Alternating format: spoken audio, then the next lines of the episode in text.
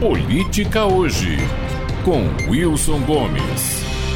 A professora Maria Hermínia Tavares, professora titular de Ciência Política da USP e pesquisadora do SEBRAP, escreveu na sua coluna na Folha sobre o fato de que a última onda de sentimentos públicos anticorrupção veio e se foi, deixou estragos, mas não um legado construtivo que servisse para o combate consistente da prática no futuro.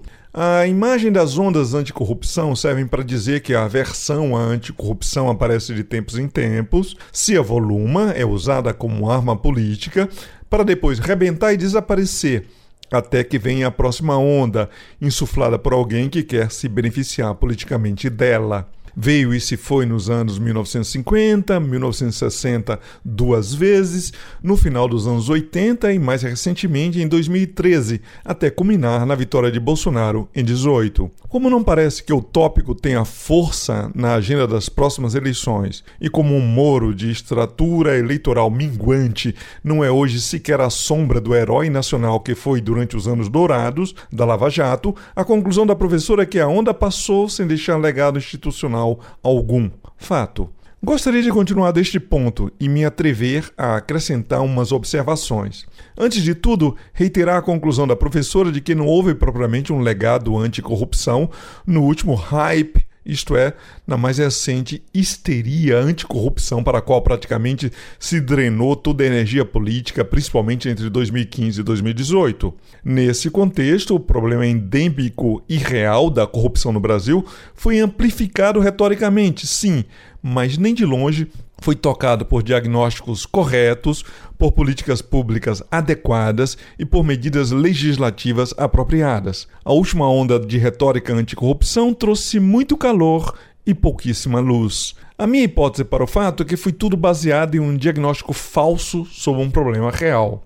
Se você perguntar a qualquer pesquisador que estuda sistematicamente a corrupção política mundo afora, ele dirá que os remédios mais bem-sucedidos para o fenômeno pressupõem melhores instituições de controle e um aumento exponencial da transparência pública. A corrupção sempre será praticada se os riscos para o corrupto de ser apanhado e de, se apanhado, ser punido forem menores do que os benefícios da corrupção. A hipótese por trás dessa visão diz que a corrupção se sustenta no fato de que o Estado e o sistema político brasileiros não tem suficiente transparência nem suficiente controle por parte de órgãos independentes, além de o poder legislativo operar corporativamente, protegendo seletivamente os seus.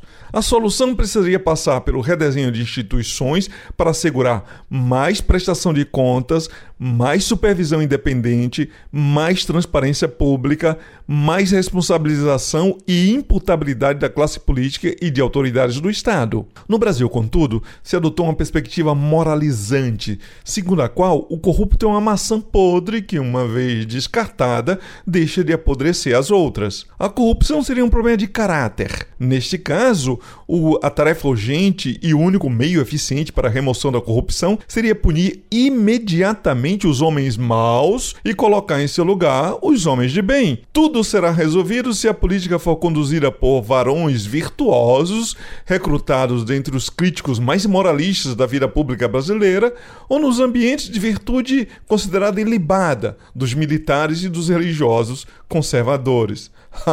a força-tarefa da Lava Jato, principalmente a de Curitiba, e o juiz que de forma escamoteada a lideravam, tinham tanta convicção dessa premissa que não viram problema algum em corromper o devido processo legal para promover a remoção das maçãs que consideravam podres, em primeiro lugar, e para, enfim, aderir de maneira quase automática aos homens de bem, presumivelmente incorruptíveis e sem pecado original, que assumiram o lugar dos corruptos que eles mandaram prender para redimir o Estado e o sistema político brasileiro. Não deu certo porque não podia dar certo. Instituições bem projetadas e cultura política com os valores certos produzem comportamentos republicanos. O nosso julgamento sobre o caráter dos outros, não. Transparência não é uma virtude, é um sistema de constrangimentos que compele ao comportamento republicano todos os agentes do Estado ou da política, independente do seu bom coração. A corrupção do sistema político ou das autoridades do Estado